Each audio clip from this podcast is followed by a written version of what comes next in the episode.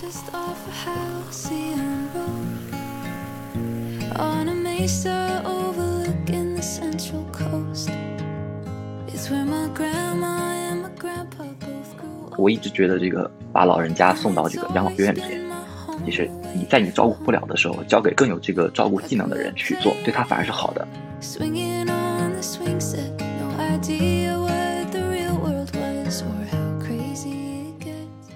机构里面的这些这个养老护理人员啊，他们的健康，中国基本没有人去做，没有人去做过这场这方面的研究。中国有三十万的这些机构养老照护者，但是他们的健康却根本没有人去关心。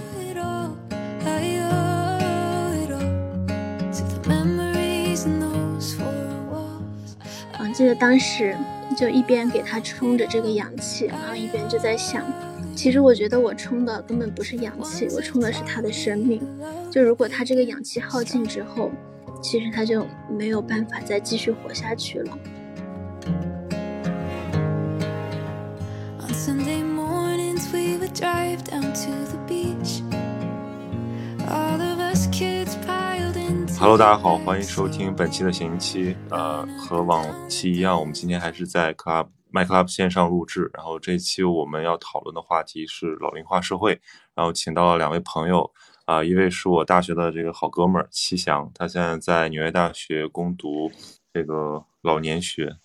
啊，然后一会儿具体的他的研究兴趣，让他自己来介绍一下。然后另一位呢，这个东尼傅东尼，他是之前是我们的听友，然后他也非常热心，给我们提了很多建议，而且我们在交流过程中发现都对这种生命教育和临终关怀的话题感兴趣，所以我们在去年的时候就约定要聊一下这个话题。那就这次有了 My Club 这样的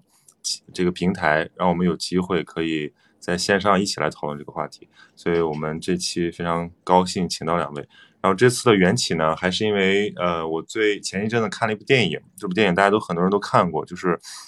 因为得了奥斯卡嘛，就是这个安东尼·霍普金斯，呃，再一次贡献了影帝级的表演的这个《困在时间里的父亲》，呃，英文叫 Father。然后他其实是在讲呃，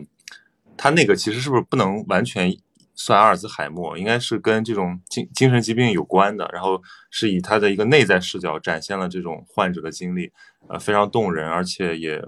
让我们第一次从感官的角度来试图去理解一个老年人在老了之后面对到这种内心的挣扎，跟亲人之间的这种疏离，以及整个社会对他的呃排斥。虽然在那个电影里面，其实他已经得到了很好的照料。啊，这个如果我们看到中国的情况，我们会觉得更加的悲观，但是它依然会唤起我们对这个老龄化社会加速的这种恐慌。所以，我们今天就由这个电影开始来聊一聊啊，关于老龄化社会的来临和应对，可能可能会偏一些更专业的话题，就交给我们的嘉宾。那么，我们首先欢迎两位嘉宾，先请齐翔来自我介绍一下，然后讲讲你的研究兴趣。哎，好的好的，谢谢曹宁，谢谢曹宁的谢谢曹宁的邀请啊！大家好，我是齐翔，我自我是那个在复旦大学读的本科护理学本科，然后现在在纽约大学就是刚过了我的 candidacy，现在所以是博士候选人。我研究的领域主要是老年学和老年护理学，研究的方向主要是老龄化和健康的社会心理决定因素，还有老老年流行病学，还有口腔公共卫生等。然后好的，我这边就结束。好。那东尼，你来介绍一下你自己以及你的关注点。嗯，好的，谢谢曹宁的邀请。嗯、呃，其实我是前年期的一个忠实的听友，呃，这一次很高兴能够啊、作为嘉宾参加到这一次播客的录制当中。呃，我是中南大学湘雅医学院八年制的在读博士生，呃，我的研究方向是消化疾病，但是一直对于呃死亡教育这一块。呃，非常感兴趣，所以今天希望和大家分享一下我在这方面的一些理解和感悟。嗯，好，那我们不如就按之前的那个标题那样写的，说从困在时间里的父亲们聊，呃，困在时间里的父亲聊起。这个电影你们都看了吗？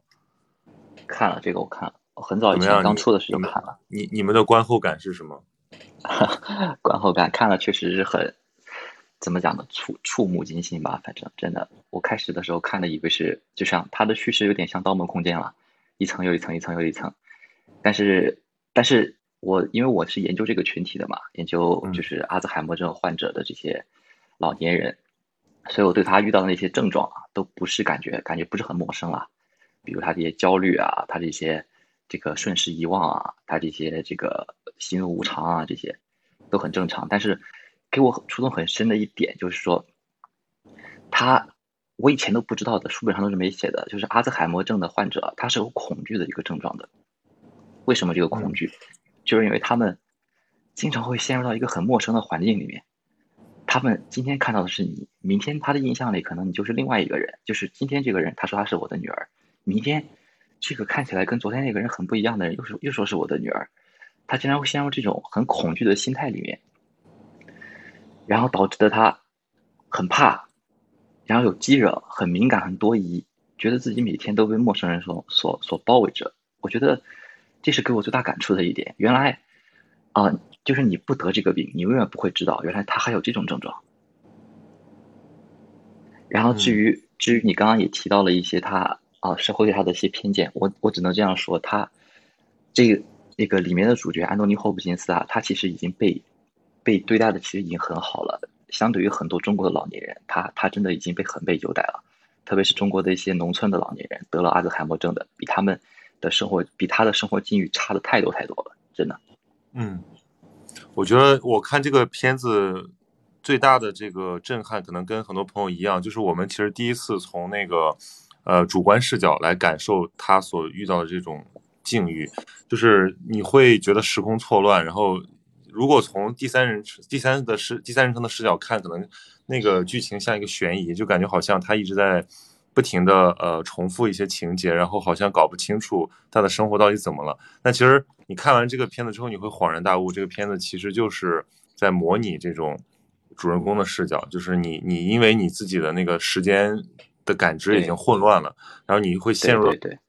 到记忆的海洋里面，所以你无法像你的正常理性那样去做出判断。然后里面的那个呃老先生，他其实是一个非常得体，然后有非常稳定的生活，包括他的阶层，其实给他很好的这个社会支持。对但是他他依然陷入到那样的困境里面。然后尤其他最后那段戏嘛，我觉得基本看过的人都很动容，就是他在医院里面，这个那个护士在在安抚他，他说他已经他已经他已经迷失了，他已经找不到找不到自己了。然后他他想他的妈妈，就是这个人在最后的时候，他已经回到记忆的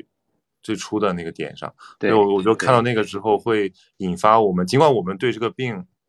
已经算是通过这么多年的这个科普已经有所了解，但其实我们也真正很难体会这些患者他们的痛苦的经历和遭遇。对，对这种第一人称的视角，确实，对，其实阿兹海默症它有一个最大的特点，就是它是没有没有治疗的，它是没有任何的这个目前没有任何疗法能治疗的，而且自从能够有效的药吧，自从零三年到现在为止，没有开没有一款药是能开发成功的。最近就是 FDA 新批准了那个药叫什么来着？名字很长来着，我记不起来了。但是那个药现在第三期又被又被停止了，因嗯为考虑到效果比较差，而且又这个又这个这个这个说他们的他们的这个受试人群啊全是白人，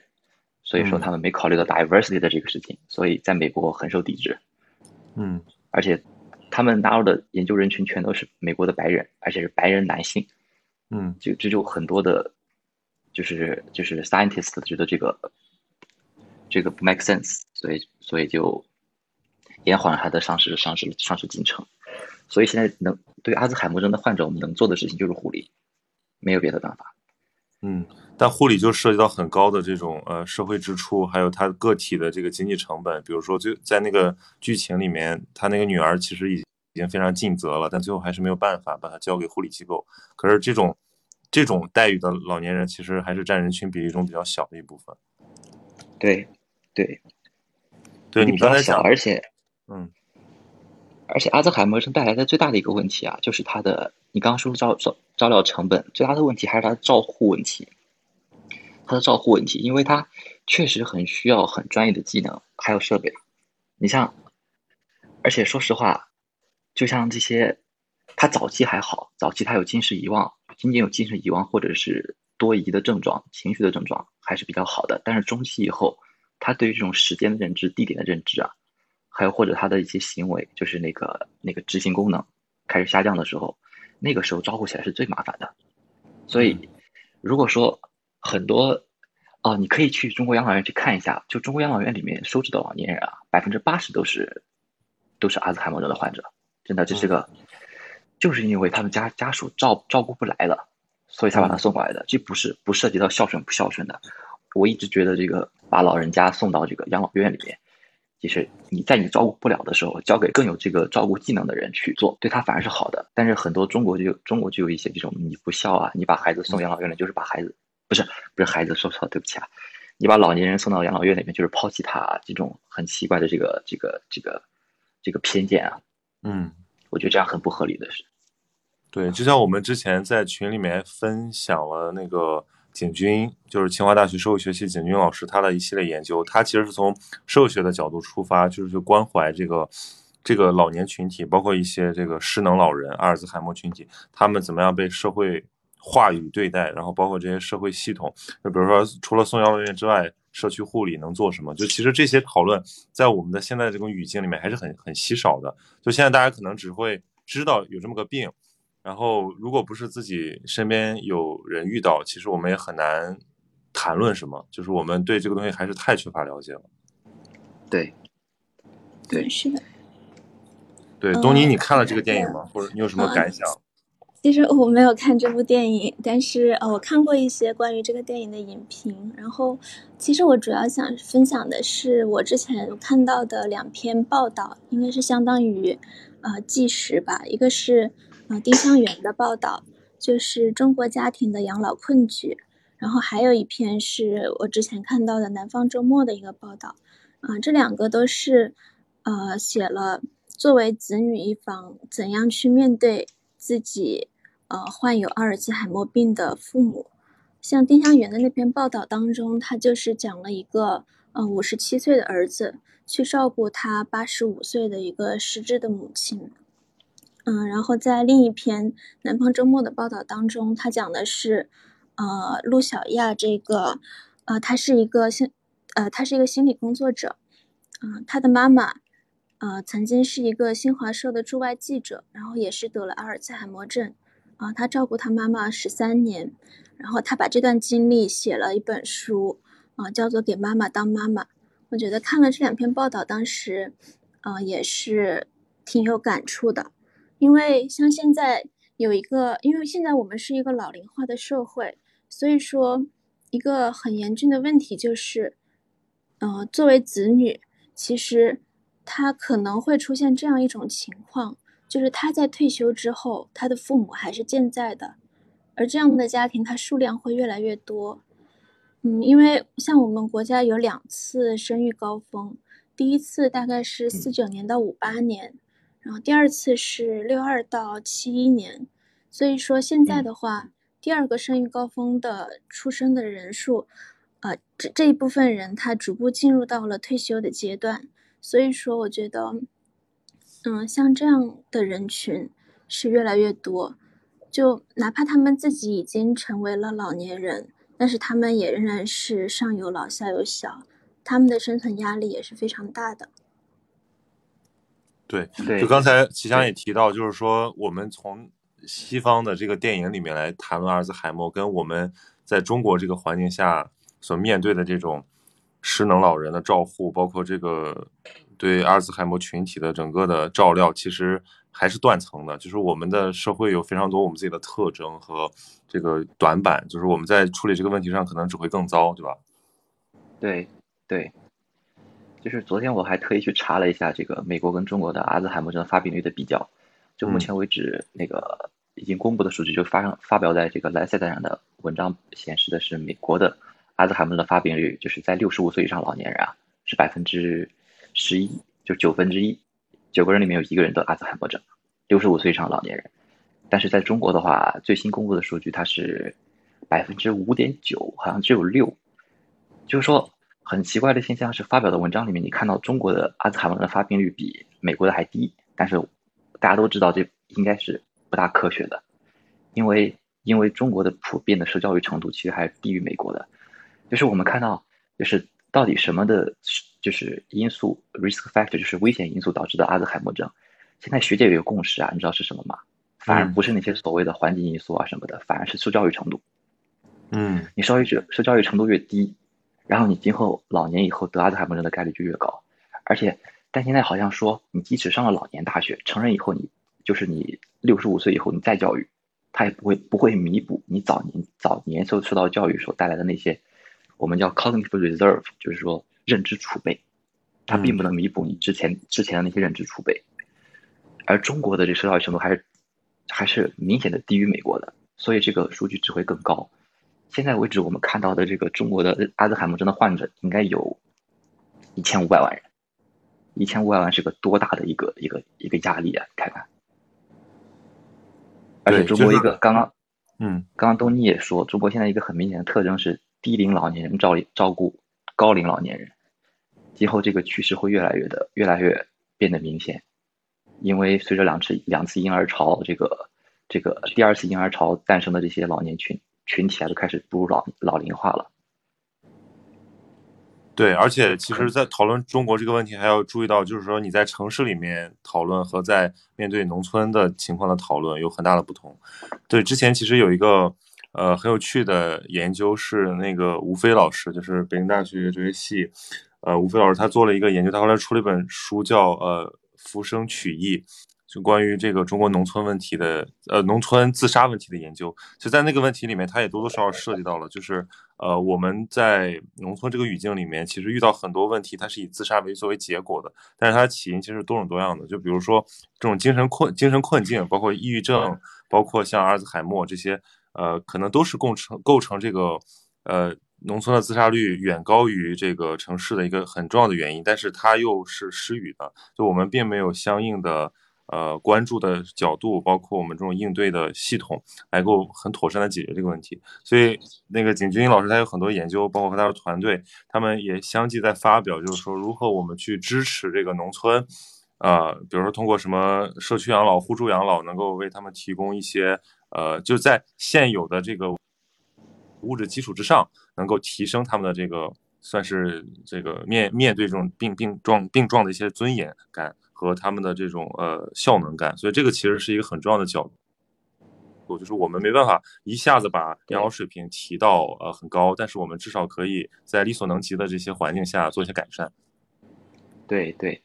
就目前为止，就是受到这个威胁最大的应该就是农村老年群体。因为农村现在有一个很大的现象，很明显的一个现象就是说，农村没有年轻人，他只有老年人跟留守儿童。不知道你们回没回过农村啊？我记得我以前大学期间回过一次农村，整个村里就没有一个年轻人，就很少很少有年轻人。然后就是老年人坐在外面，很多都是啊，看起来这个状态不是很好，其实真的，对，状态就不是很好。而且农农村的这个这个这么大的这个照护照护需求啊。真的是没有人没有被满足，并且他并且他们很是很被忽视的一个群体。你看，城市老年人的话，他们会有自己的五险一金，大部分还有因为自己以前工作过的话，储蓄的一些养老金也有。但是农村老年人基本是没有的。而我们国家关注的那批人，就是五保户跟这个跟这个低保低保群体，他也只是占少很少一部很少一部分，可能只有五分之一的农村老年人能拿到这种比较。微薄的这个所谓的这个钱，一个月也就只有一百多块、两百多块，而所以说，在对于农村老年人来讲，他们的养老金账户啊，基本上是为零的，基本是为零的，而且更大的一个问题是，谁来养，就是谁来谁出钱，这是一个问题。第还有一个最最大的部分是谁来养，就是没有没有年轻人的话，没有人会有一些。专业的照护者到农村去照顾他们怎么办呢？所以，就是目前为止我看到的，呃，有一些很很厉害的这个社会学学学学者吧，然后在那个农村，广东的农村，还有在那个上海的农村，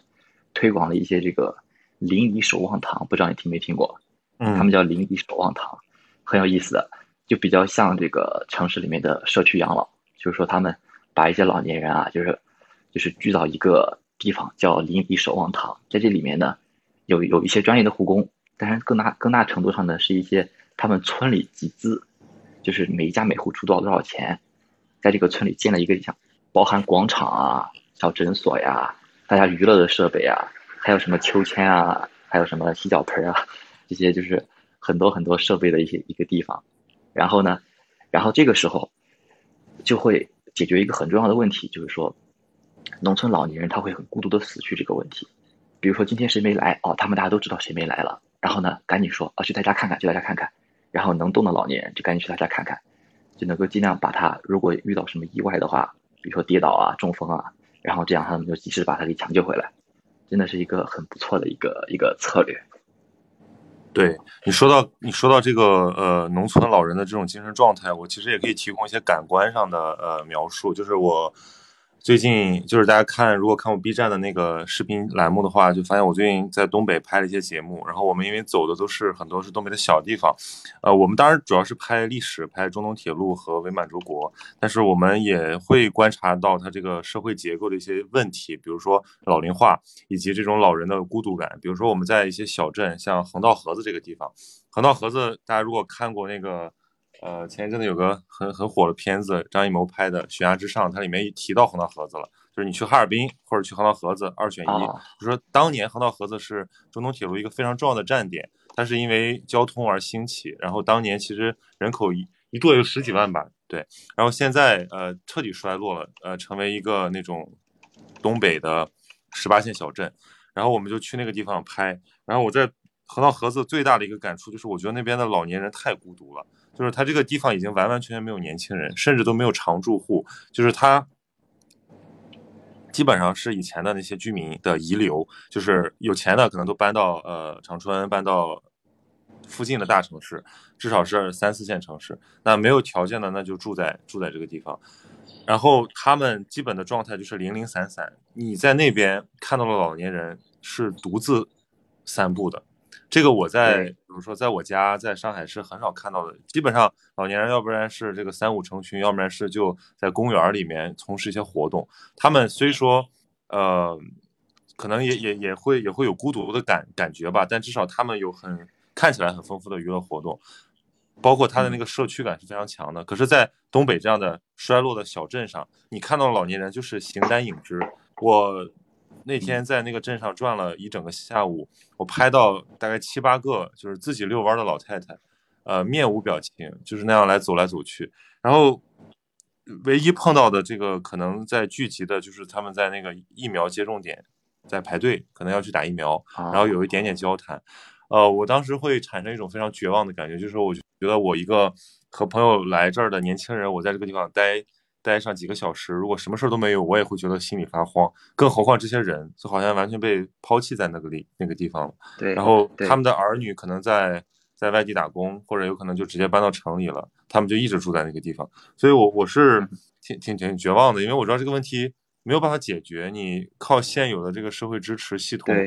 你没办法缓解他们这个孤独和这种缺少。缺少聊伴儿，缺少这个精神生活的这件事情，就算他们可能呃这个物质上有一个很好的基础，或者说得到了很好的医疗照护，可是这个精神的问题也会加剧身体的这个病情的恶化。所以呃看到这个东西，我就在想，这个这个我们现在连这个东西的了解都不够全面，就是我这个问题在公共舆论的讨论层面基本是缺缺失的。是的，对对。嗯，刚刚提到了农村的老人的养老的问题，我就想到了，啊，之前我看过一本书，叫做《最好的告别》，啊，作者是阿图·葛文德，他也是一个医生，呃，他他是一个印度裔的医生，他的父母呃是从印度呃移民到了美国，所以说他的呃爷爷奶奶那一辈都还是在印度的农村，所以说他在书中就比较了。啊，像印度农村的养老，还有美国的养老方式，它这两个是有非常大的区别的。像在印度农村的话，就是代表的那种，嗯，比较老的养老方式。啊，像中国的农村其实也是一样的。嗯，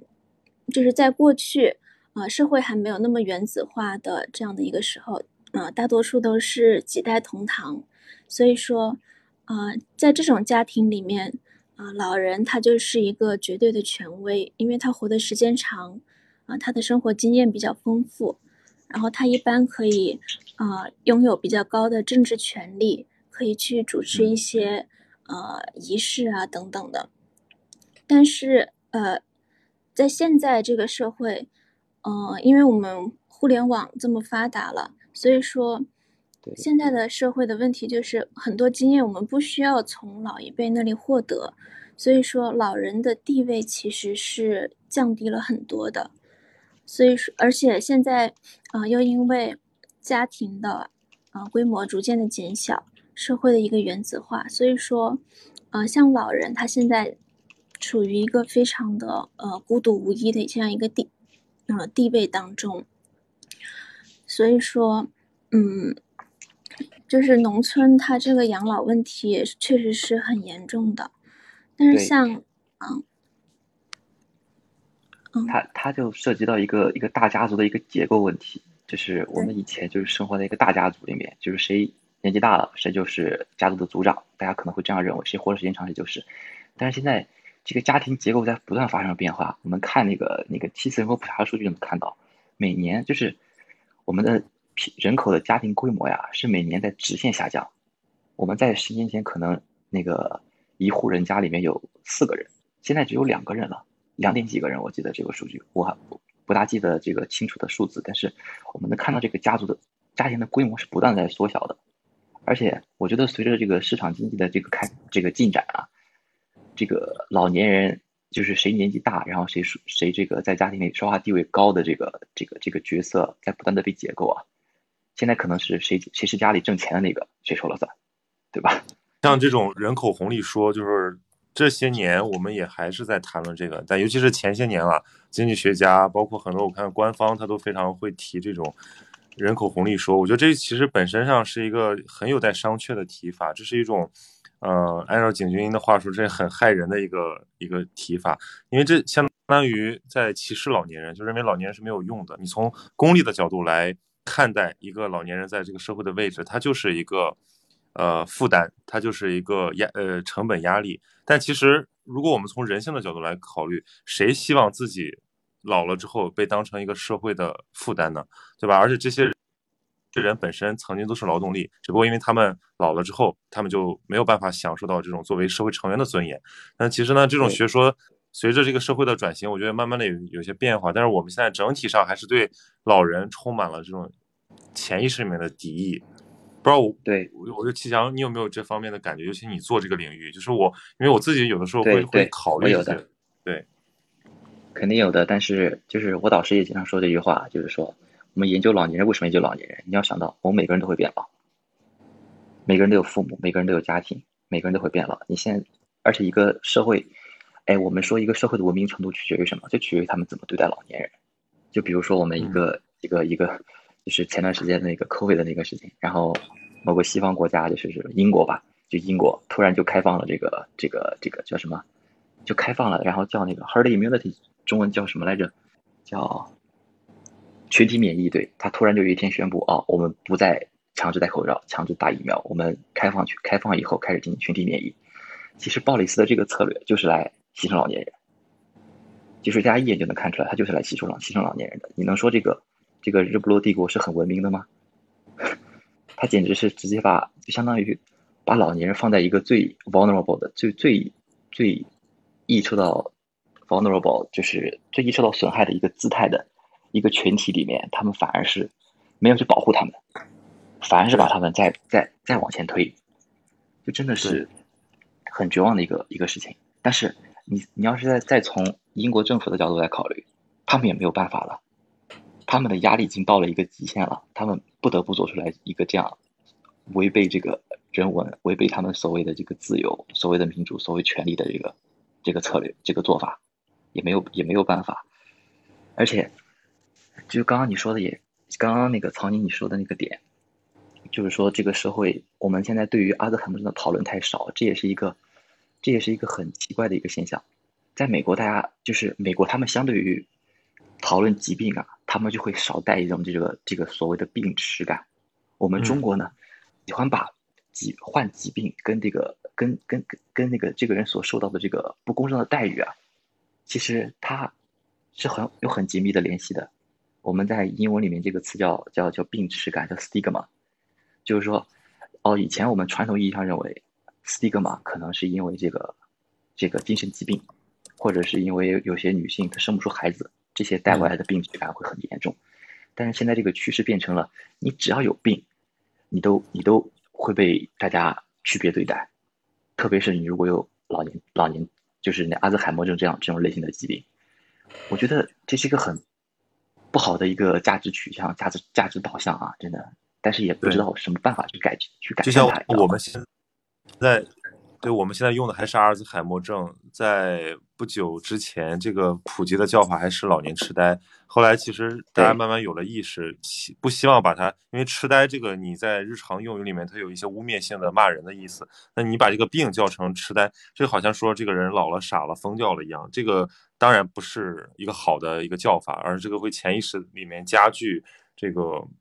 我们对这种社会，就是说整个社会舆论对于这个群体的一个认知。我觉得其实有一个很积极的案例是前几年，可能两年前吧，有一个综艺节目啊，我觉得其实蛮好的讨论的这个话题，叫《忘不了餐厅》，是黄渤他们哦看过主导的，对，因为黄渤的父父亲就。患了这个阿尔兹海默症，所以他其实是，呃，非常对这个东西非常有有触感，而且他也是，我看他一些那个采访里面，他也是觉得，就是说我们其实缺乏轻松的，缺甚至说缺乏正常的来认知这个事情的一个呃渠道，就是我们一谈起来这个就苦大仇深，然后事不关己就高高挂起。如果你不是自己经历，身边有这样的人，你会觉得这个东西是不需要去了解的。但其实这样的老人比比皆是啊，对吧？他的那个发病率极高，而且它可能就出现在你你们家人的身上，有可能就是你自己。那这个时候我们怎么去面对他们？我们就把他当病人隔离开吗？就像我们以前面对麻风病那样吗？就这个其实是很恐怖的一个事情。所以其实他那个节目采用了一个，我觉得是一个很好的处理方法，就是他让这些还没有那么严重的老人，他有一个互助，并且让他们去呃从事一个餐厅服务员的工作。这样的话，既给他们一个很好的体验，另外一个其实我们可以感受到。这些老人的那种挣扎，就是他其实特别想变成一个有用的人，想去融入社区、融入小团体。那我觉得这个人的共情心理会被很好的激发出来。就是你看到这样的老人之后，你其实会愿意，比如说以后在在路上看到这样的老人，你会会去主动去去帮助他，或者说你如果在碰到这种情况的话，你会至少有一点。基本的常识，知道他们可能是呃更更容易这个受到伤害的，就是你可能会作为一个普通人，你提供更多的援助，至少是这种观念上的吧，对吧？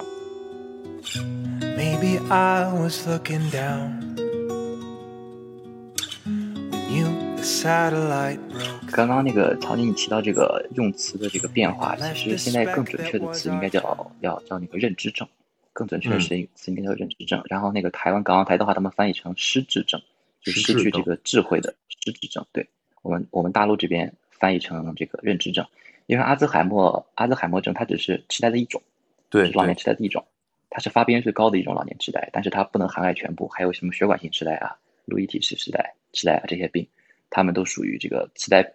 病家族里面的一种，然后。回应你，回应你刚刚刚刚说的那说的那个点啊，那个忘不了餐厅，就是我之前在看的时候，其实我我作为一个 researcher，作为一个研究者的角度啊，其实我想的是，这个让这些老年人他参与到这个社会生活中来，会不会改善他们的老年痴，就是阿兹海默症的症状？嗯，真的，因为目前为止就是往就是发表在很多著名期刊上，像《柳叶刀》啊，像这个这个《伽马》上的文章，他们都很都很多研究都证实了这一点。你就是让这些老年人参加到社会活动中，就是我们叫 social engagement，就是社会社会参与。他一旦有社会参与的话，他很多老年痴呆症状都会得到改善，很有意思的。但是现在中国很少有很少有这种类型的研究，就包括广场舞啊，老年人对老年老年人来说的这种广场舞，我觉得就是既有这个社交功能，又有对他们的身体又有一个锻炼的功能。所以我也我也呼吁一下大家。看到有人跳广场舞的话，一定不要去这个，一定不要这个太过于指责他们，就是让他们尽量选一个不吵人的环境、不吵人的时间地点让他们去做。但是大家一定不要排斥他们这种。我觉得这个广场舞这个事情对于公共卫生角从公共卫生角度来言啊，真的是利国利民。他其实他其实是通过它其实是通过一种非常这个效率高的方式解决了很多的问题，对吧？这个对信息交换，然后老年人的这种精神健康，包括其实还都有一些社区互助成分。对，还有锻炼锻炼躯体锻炼，对。嗯，是的，就是，嗯、我想到，就很多老人，其实你会观察到，他在退休之后，好像突然一下就变老了，就因为其实一个人嗯他和社会的脱节，这一点是非常要命的。就是，呃，如果你退休之后，呃，没有就是很好的进行一个身份的转换，啊、就是你对工作之外的事情都不感兴趣的话，就很可能这一部分老人他就，嗯、会，呃，进会有一种可能类似于抑郁的这样一种状态，然后他比如说他不外出，然后会不好好吃饭，啊、不好好吃药等等，就有有种类似于自暴自弃的状态。这样的话，就是会很快的加速他这样的衰老的状态。对，就是这个，其实就是一个呃，我们在处理具体情景的时候缺少体验，所以导致忽视的一个很很很典型的例子，就是因为大家就我们今天这个直播间里面大部分的朋友，我们可能都是呃八零后、九零后，甚至更年轻，就是我们对这个话题谈论确实很难有有有呃共情，因为我们的父母可能还没有老去到那种程度。那之前是再前一辈，像爷爷奶奶一辈的，可能不是我们自己照料的，我们难难以这个体悟其中的这个艰辛。但我觉得这个问题的认知一定是很重要的，就哪怕我们从学术的角度来看，就中国的这个老龄化加速一定是一个必然的事情，因为我们看这个呃数据就可以理解到，就是比如说整体这个社会进入老龄化，可能英美国家花掉个五十年、六十年，然后留给我们的时间是对，可能就没有那么长时间，可能的二十，就是比如说老龄人口的对，对十几二十年。就我们的这个人口结构决定了我们在面临老龄化社会的降临的时候是更加窘迫的。就是我如果我们再不紧要一点儿，我们可能等问题都发现的时候，就比如说这个社会有大量恶性的事件发生的时候，我们是手足无措的。对，所以我觉得其实我们现在来聊，更多的是想唤起我们对这个问题的关注。对，我们现在还处在一个就是没有太危险的一个一个一个一个时时间点吧。反正再等十年的话，这个现象会越来越突出，包括老年人犯罪啊，然后老年人自杀这些事情都会越来越突出。因为我们那一批六二年的那一批婴儿潮的那些老年人，现在才也才也才刚刚二十，刚刚六十岁，他们的他们现在还可以稍微工作一点点，他们现在还处于大大部分还还没有处于失能的状态，还可以参加到社会工作里面啊。参加到这个社区活动里面啊，但是再等十年左右的话，他们一旦失能的话，就会是一个很大很大的一个一个危险，而且对于现在的八零后也是一个很大的一个一个威胁，因为这些八零后父母也都是那批婴儿潮诞生的诞生的人，那个时候我们中国的这个这个养老照顾照护啊，才是真真正正的真真正正的这个到了一个节点的地方。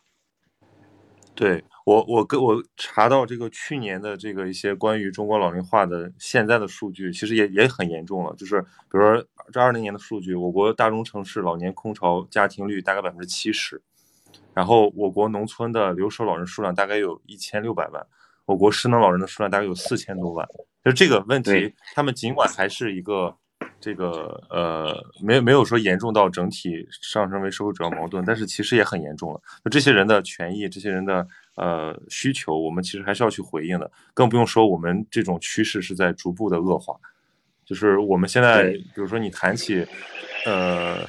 养老照护，谈起社工，我们很多时候是不知道这个是在干什么的。就是我们甚至认为这个是一份是一份好工作吗？是一个好方向吗？就我看那个呃《困在时间里的父亲》里面，我当时就有个感受，我看到里面他女儿把他请了好几个年轻的义工来帮他，然后呃，包括最后把他交给机构，我当时就在想，我说这个具体的能够帮助到人的这种工作，对于一个成熟的社会来讲是如此重要，但是可能在我们这种高速发展的社会里面，却没有给予足够的尊重。就是我们现在有很多好工作，这些好工作可能是赚钱的，可能是呃跟那种这个朝阳产业有关的，但是像养老照护这个行业，它它其实也是很重要的一个行业，它也是亟待这个发展的一个行业，但是没有人会把这个当成一个所谓的朝阳行业。所以，齐祥，我当时知道你去这个美国去研究老年学的时候，我当时就非常我非常振奋，我在想说，其实这是一个很重要的方向，包括其实我们可以说它很有前途。对，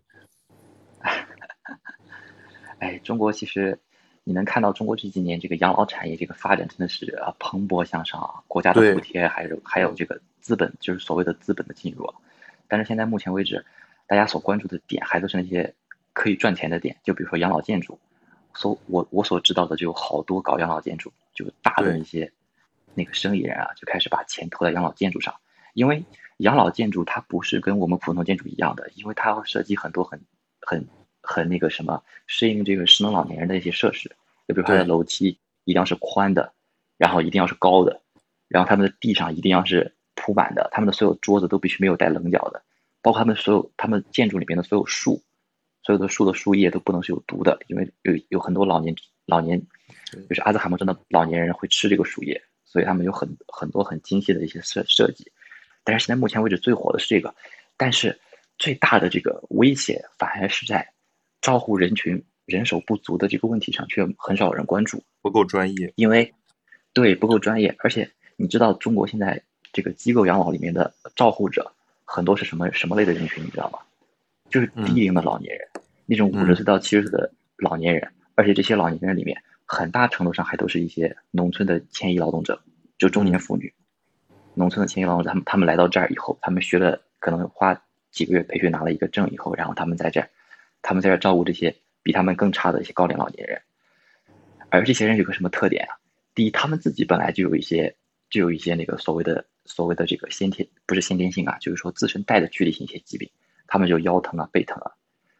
但是，哎，我我前两天还在跟我导师聊这个事情，我说中国的这个 caregiver 就 formal caregiver 就是这个这个嗯机构机构里面的这些这个养老护理人员啊，他们的健康，中国基本没有人去做，没有人去做过这场这方面的研究。中国有三十万的这些机构养老照护者，但是他们的健康却根本没有人去关心。所以我就说，他们虽然是边缘人体中的边缘人群，对，为什么没有人做呢？所以，我哎，我就有点感慨啊，就是说，觉得自己的时间真的是有限。如果时间有的话，一定要去关注一下这批人，做一些对其实 research 好的。其实就像我刚才讲的，就是一些，比如说我我我做记者，我其实我所有关心的话题都是一些社会更主流的关心的话题，比如说我们去东北对项，包括我现在我之前在一个项目选题里面，我也去参观过几个上海和南京的这种高端养老院，他们每个月的照护费用可以收到两万到三万，就基本上你看这个老老人他可能攒了半辈子钱，这个最后全搭到最后十年里了。对包括我们去各地看的时候，比如像三亚，包括像一些海滨城市，他们都有专门的养老社区。呃，就是你拿一个基本的费用，然后这个地方给你比其他的那种社区，呃，做一些设施优化，然后再提供一些这种集中的，比如说医疗照护服务，比如说你可以更方便的叫护工上门等等。然后有些老年人集聚，就这些，呃，你会观察到这些情况。比如说你去度假，你会发现，哎，这个社区怎么老年人扎堆儿啊？后来发现，哦，这是个养老照护社区，或者它可能有几个单元是这样的。然后你会发现，哦，其实这个社会在慢慢的发生一些变化，但只不过我们还没有把它提上一个主要的议程。所以我就其实特别好奇，就是你当时，比如你在选专业方向的时候，你你当时是受到什么的影响？然后你为什么会把老年学作为自己的一个主要的研究方向？这个其实还 挺重要的，对吧？就是我们我们怎么去借助这个专业的研究来帮助这个社会的观念的转变。哦，对，其实主要原因是这个，就是因为当时我就是因为美国的 PhD 申博士申请，它不像中国中国的这这种这样的，就是说，他更希望你是你在申请的时候，你是一个有很清楚的这个职业规划，未来你几年要做什么的。然后当时我就想，未来我在我以前在复旦的时候，就是在很多科室也都轮过嘛，轮过很多科室。我当时想的，我就选两个点，一个是老年，一个是精神。老年学这个今后肯定是个大热门，而且必定是一个所谓的朝阳产业，所谓的朝阳产业，而且更有，而且最关键的是，我们有太多太多的老年人了呀。然后还有一个就是精神精神学，就是精神病学吧，精神病学。但是因为我申请的精神病学那个学校把我拒了，当然这也是客观原因嘛，所以最后我就来到了这个地方，所以也是阴差阳错吧。当时其实我还有一个，我本科的时候做的很多的科研做的是产科方向的，嗯后来产科，但是后来你也知道，这我我没有对一些同行有恶意啊，但是我我我我我只能说产科是一个比较下滑的一个行业了，因为都没有人生孩子了嘛。嗯嗯嗯，对，所以其实如果你我就我没有们从专业发展的 角度来讲，其实你选了这个医学生里面的一个朝阳朝阳产业和朝阳赛道。啊，你说到产科这个事情，你知道吗？二零二一年一月一号，整个上海才产才诞生了二十七名新生儿，这是个历史性的一个断崖。因为十年前的话，每年的一月一号是出生最多的，大概要、嗯要要出生人出生的新生儿大概会有五六百人，但是今年一月一号只有二十七个人，这个数据太吓人了。所以今年的对，所以你也可以看到，这半年以来，我们对于这个鼓励生育，就是在生育政策方面上那种调整部署是非常非常这个重视，甚至说有点都是有点过激了的，就是各地都在呃建议你、督促你，甚至是要逼你生孩子。你比如我现在在上海，我住在一个这个呃浦东的那种回迁房扎堆的那种小区里面，我就完全感觉到我生活在一堆老年人当中，就是你他你从周围的那个基础设施你就能看出来这个地方是多么的老龄化。比如说我身边全是什么海澜之家，什么什么什么黄呃什么那个老庙黄金，然后全是这种服务于他们的。然后你在平时你在那里你是看不到一个年轻人的，因为年轻人要不然是住在城里面，要不然白天根本也不会出现在社区里面。然后他们就完全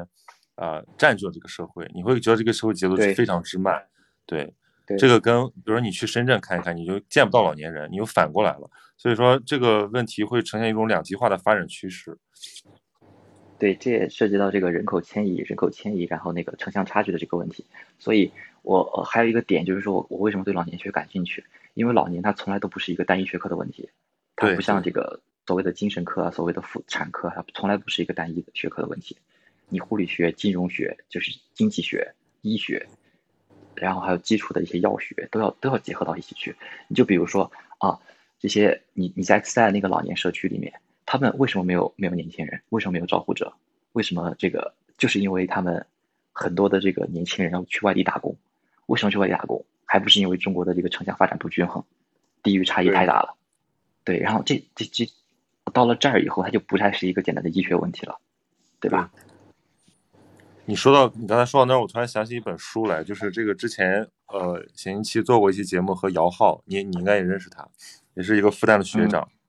他现在是一个哈佛大学的，对精神科医生，然后他一直关心这个精神健康，尤其是关于抑郁症方面的这个呃预防，包括他也在做一些公益。然后他前一阵子翻译了一本书，就是那个凯博文的一个呃笔记，就是他呃凯博文是这个哈佛的一个老师，是这个当代的这个做医学人类学非常杰出的一个学者。然后他自己的妻子不幸罹患阿尔兹海默症，所以这本书是讲讲述他自己作为一个呃研究者。包括一个丈夫怎么去面对一个有阿尔兹海默症妻子的这么一个十年，哦，这个非常非常的动人。这本书基本上我觉得，反正我我推荐给很多朋友看，就大家看了，这是很沉重的一本书，但是看完之后你会对苦难、对疾病、对对死亡、对于这个什么是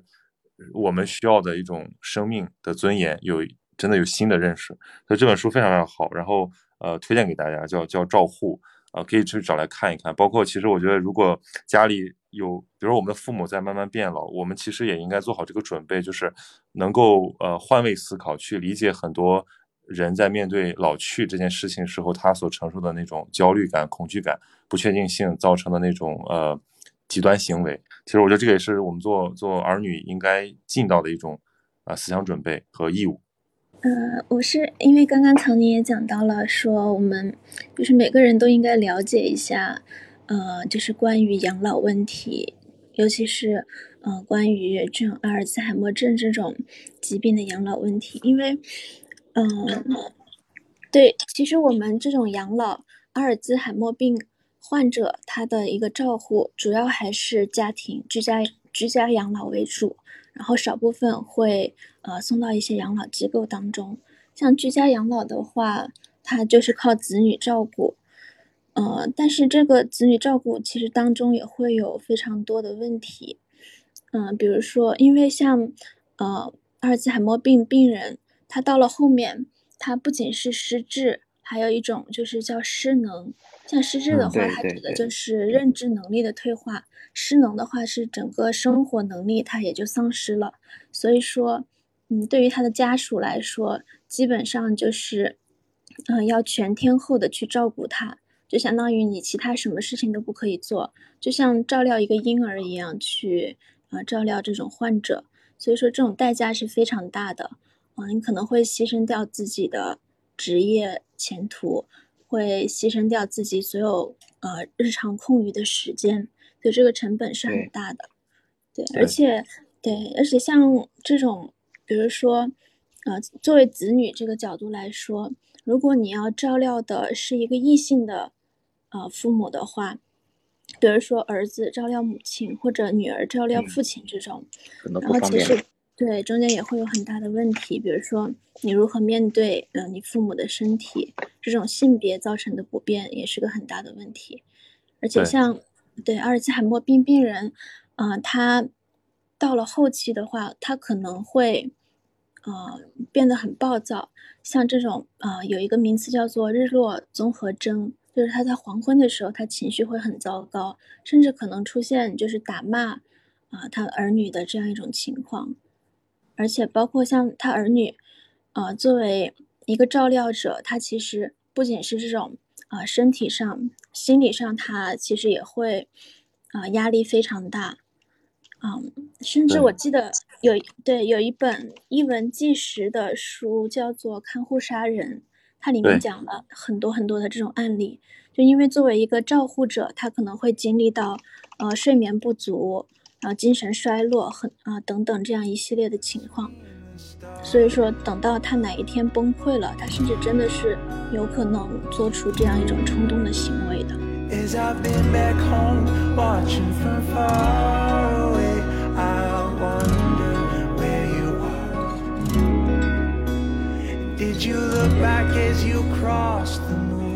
刚才讲到这个对于失能老人的这个照护的困境，我这也也有一组数据，这也是呃也是好几年前了吧，到一八年底的数据，就是中国，因为我们知道中国现在的养老基本就就是家庭养老和机构养老，但是家庭养老困境大家都其实能想明白，但其实机构养老也非常的不乐观，比如说在面对失能失能老人这块，就基本上按照这个数据来看，比如说中国不能接受失能老人的养老机构的比率占到了百分之八十六，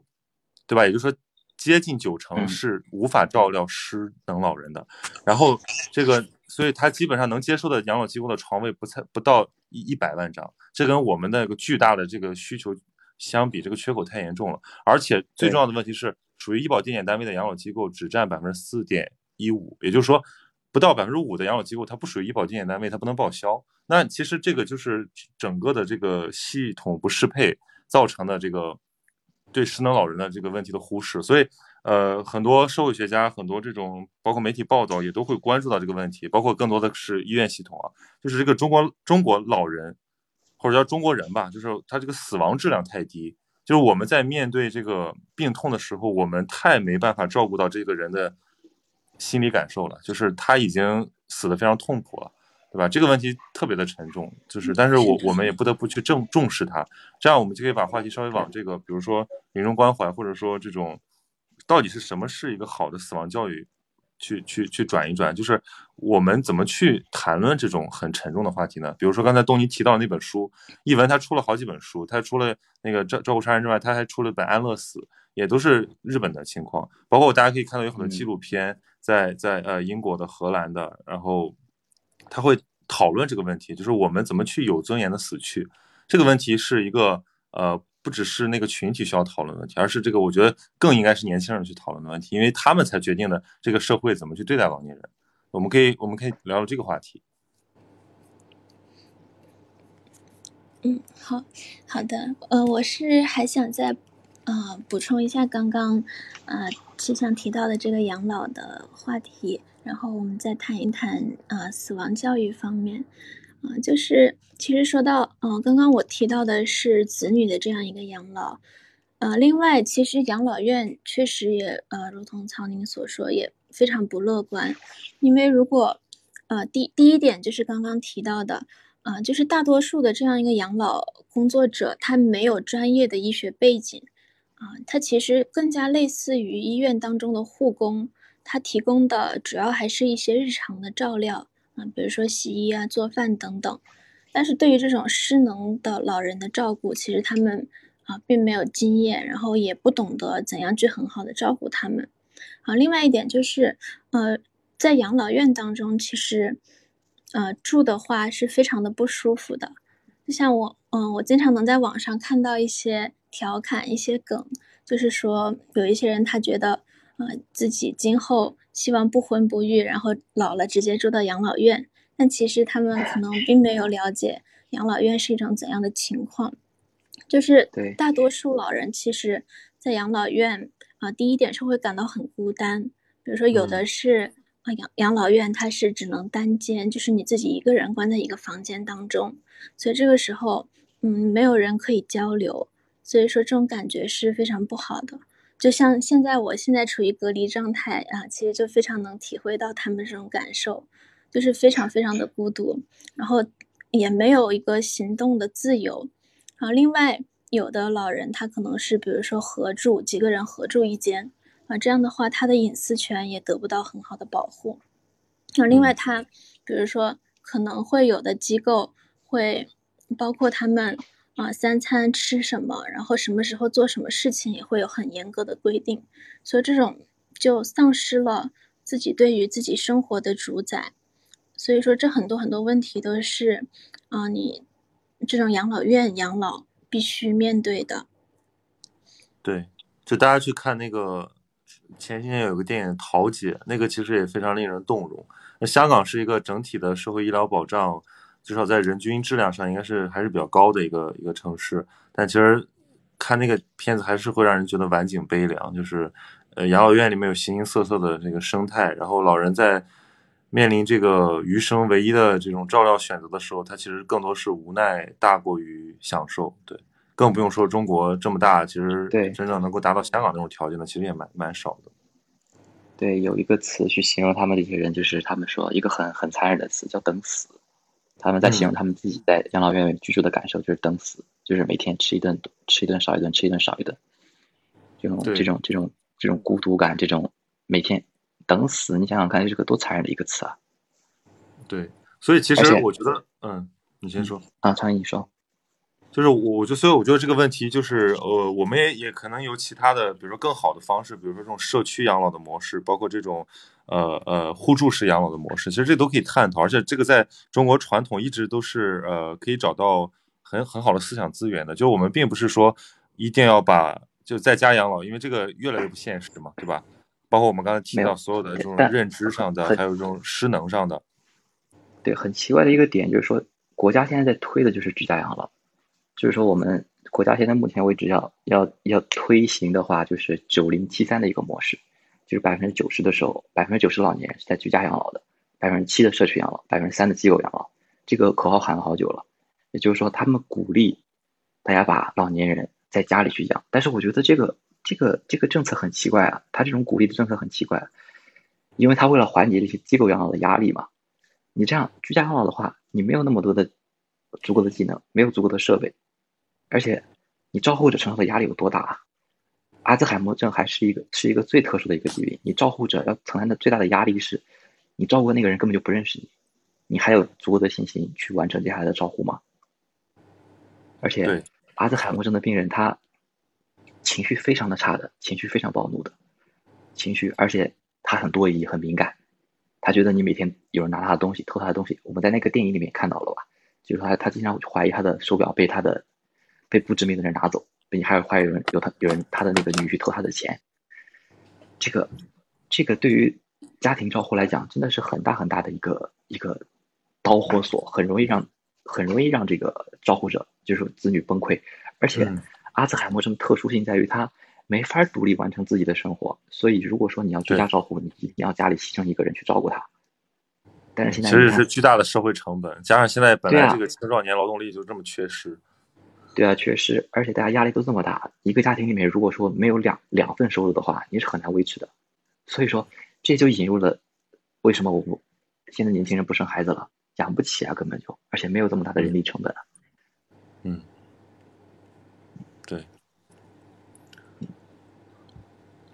所以，所以我觉得就是怎怎，就是说我们刚才在分析一堆问题啊，就是至于这个怎么养，这个是确实需要这个整个社会去群策群力。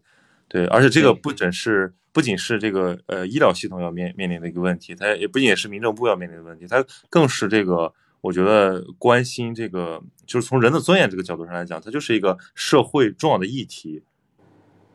对，对。那我们要要不然请，因为主要是咱们俩说了，请东尼来来聊一聊，就是他对于这个死亡教育这块的关注。因为我们之前还聊了很多，呃，嗯，就比如说你是怎么开始关心这个话题的，然后你自己跟你自己的这个呃呃医学的培养之间有什么联系？嗯，好的，呃，我首先来讲一讲我是为什么开始关注到死亡教育这一块吧。哦，还记得那个时候是大一的寒假，啊，那次我是刚好期末考试考完了，然后我就去图书馆里随便看一看书。当时，嗯，也是一个很偶偶然的机会，嗯，就随便走到一个书架前面，随便拿起一本书，然后刚好翻到那一页，它讲的就是，嗯，一个叫做蝴蝶之家的机构，嗯，这个蝴蝶之家它是一个，嗯，儿童的临终关怀机构。啊，他就是在长沙啊，因为我就是在长沙读书嘛。然后当时我就想，我说我是不是能够去看一看呢？然后就花了两天的时间去寻找这方面的资料，去了解这个蝴蝶之家到底是个怎怎样的机构啊。然后后面我就去到了那个机构啊，也和他们的负责人啊谈了很久，然后也去看了，看到了这一些，啊。就是正在经历临终关怀的这些孩子，然后当时感悟还是很深的，所以从那时候开始，嗯，就对于临终关怀这个啊议题啊，就有了很多的关注。嗯，那比如说你你现在自己会怎么来认知这个问题？你会觉得紧迫性在哪里？嗯，我觉得，嗯，因为我是学医的，嗯，我在。临床的一些工作中，其实也见过不少病人，啊，就是癌症的患者，嗯，就是要进行一些啊这种谈话，比如说去第一个就是去向啊患者的家属告知他这样一个情况，然后还有就是说啊怎样去做决策，和家属商量到底是治还是不治，因为我们。呃，现在的医学其实已经非常发达了，我们有很多的手段去帮助患者维持他的生命。我们可以给他上呼吸机，啊，包括啊心跳骤停，我们有也有方法去把它给救回来。就是我们在前进的这个方向上，其实已经非常的啊有了非常多的手段，但是我们何时停下来呢？就是我们什么时候要选择放弃呢？其实我觉得现在的医学对于这一点来说，其实做的是不够的。其实很多时候，尤其是你如果进过 ICU，看过那些病人浑身插满管子，就是你会，嗯，我觉得看到这样的病人，你有的时候就会去想，他们就是他们的生命这样子，嗯，就是这样一种状态维持下去是。嗯，究竟是好还是坏呢？所以说，嗯，我想就是在面对很多这样的情况之后，我就开始对死亡这一块有了很多的思索。我想讲一个就是我自己亲身经历的一个故事吧，就是我当时呃见习的第一天遇到的一个呃我自己的第一个病人，嗯，那个病人呃是在感染科，他是肝硬化。嗯，还记得啊，那个时候上午的时候我去啊问病史的时候，其实他还非常的好啊，能够很顺利的跟他沟通交流。但是等到下午我再去查房的时候，然后就看见他啊，那是个女病人，中年女病人，我就看见她正在啊打她的女儿，当时就非常的诧异，然后就赶快冲过去啊抓住她的手。然后那个时候，当时，嗯，我很惊讶的是，然后当时他其实他就认出了我是医生，而且他也非常听话，就看到我劝阻之后，他马上就停下来了。嗯，后来我才知道这个是，呃，叫做肝性脑病，就是肝性脑病会造成这个病人，嗯，一个情绪上、精神状态上的一个改变。然后这个病人因为是我，呃。整个啊医学生涯中遇见的第一个病人，所以说对他印象非常的深刻。我现在还能记得他的名字、他的床位。但是这个病人最后啊，因为实在病情太严重啊，大概住了一个多礼拜的院之后，就已经没有办法治疗了。所以那个时候，我们也去找了他的家属谈话。嗯，因为他们家家庭情况不是特别的好，嗯，所以最后他们家属商量，就是决定不治了。我还记得那个时候，嗯，我的老师就派我去，嗯，给他们做准备，因为他家里啊离我们医院比较远，坐车要两三个小时，啊，然后当时我就，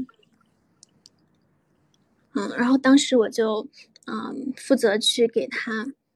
呃，准备那个氧气，因为他们回去的话，啊，是自己包了一个车，啊，但是因为他呼吸已经非常困难了，所以说我必须给他准备很多氧气枕，啊，记得当时就一边给他充着这个氧气，然后一边就在想，其实我觉得我充的根本不是氧气，我充的是他的生命，就如果他这个氧气耗尽之后，其实他就没有办法再继续活下去了，所以说那是我第一次。就是如此具象化的面对死亡，因为当时我还记得很清楚，嗯，我当时正在就是和他的呃女儿一起计算，就是他们回去要多长的时间，然后每一包的每一个这个氧气枕能够供应的氧气有多长时间，就是这是一个很残忍的过程。其实你就是这样子在计算着。一个人余下的生命，所以我觉得这件事情对我的影响是特别大的。就是当你如果能亲眼见到啊，就是一个生命这样慢慢的消失，我觉得，嗯，对于所以说，啊，我觉得自从那次之后，我我也明白了，就是作为一个医生，他身上的。责任有多么的重大？就是你其实，其实这呃，像像我给他准备氧气，其实也类似于间接的像呃 ICU 的病房的医生一样，给他断掉了他的氧气的供应。所以说，我觉得作为医生来讲，他可以，嗯。就是你身上担负的是一个人的生与死，所以说，对，嗯，就看着一个生命在自己手里慢慢的逝去的一个感觉，嗯，是吧？是的，所以我觉得，因为像现在社会来讲，我觉得人们直接面对死亡的机会是越来越少了。如果是在过去的话，可能我们会很完整的啊经历很多长辈的葬礼。啊，各个环节你都会亲身的参与，但是现在，比如说我们有的时候可能离一些长辈住的也很远，啊，可能只是，呃，甚至有的时候，呃，我记得是在，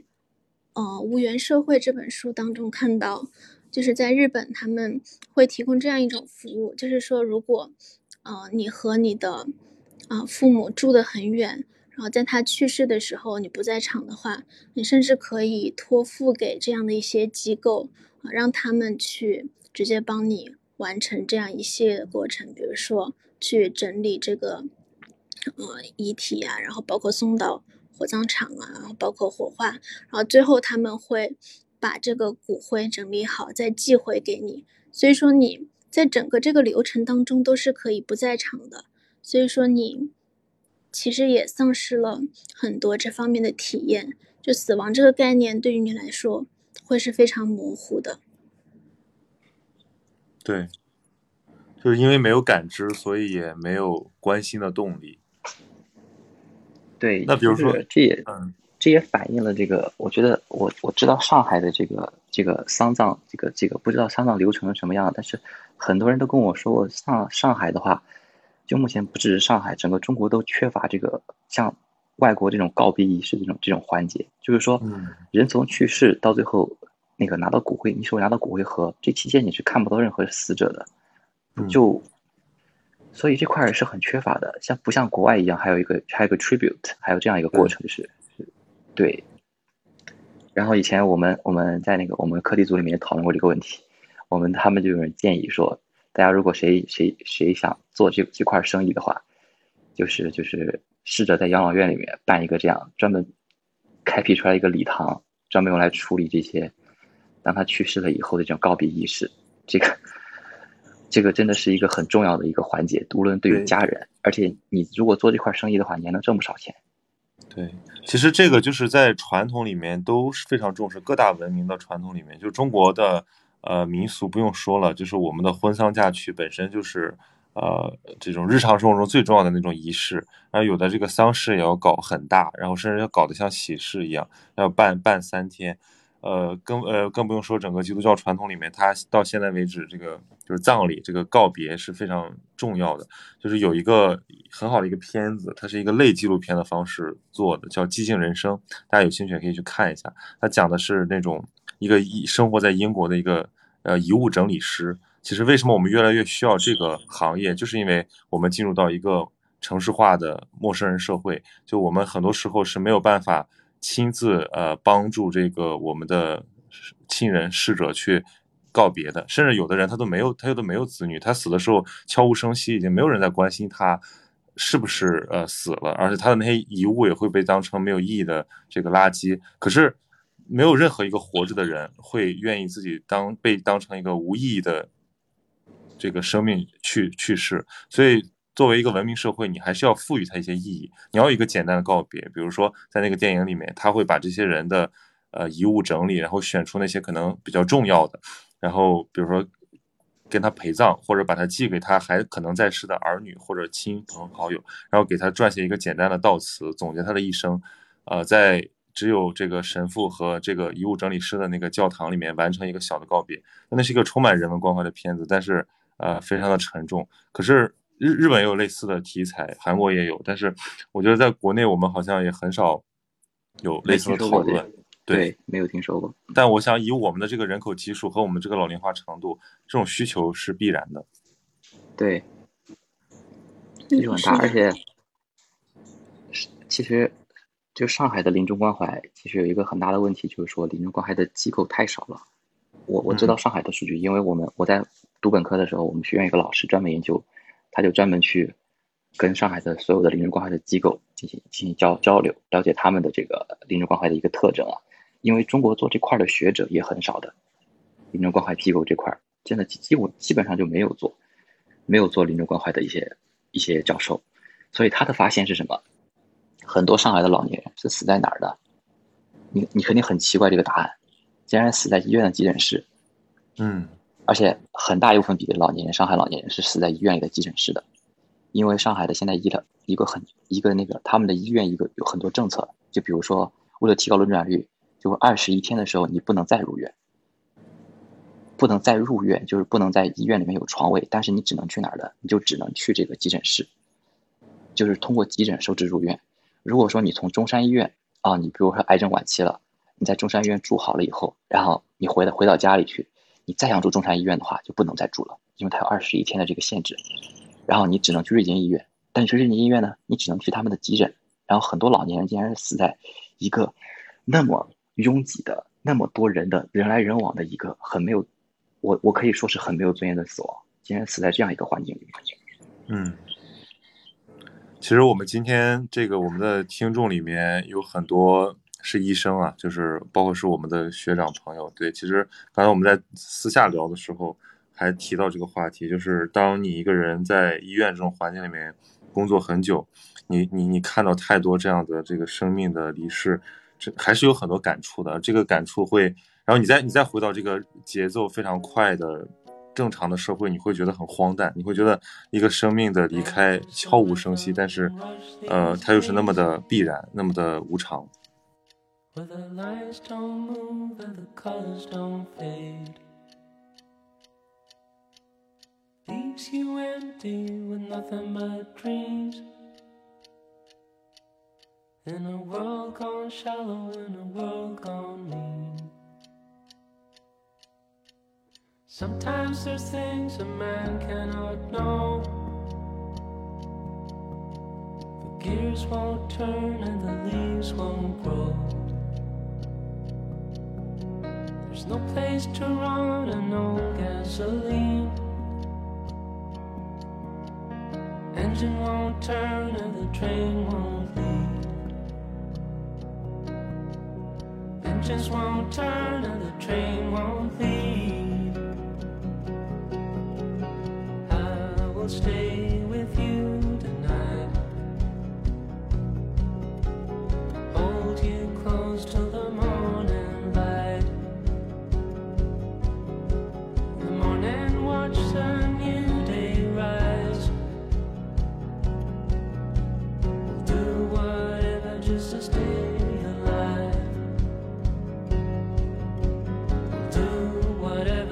stay alive. Well, the way I feel is the way I like the thoughts of a man who lies. There is a truth and it's on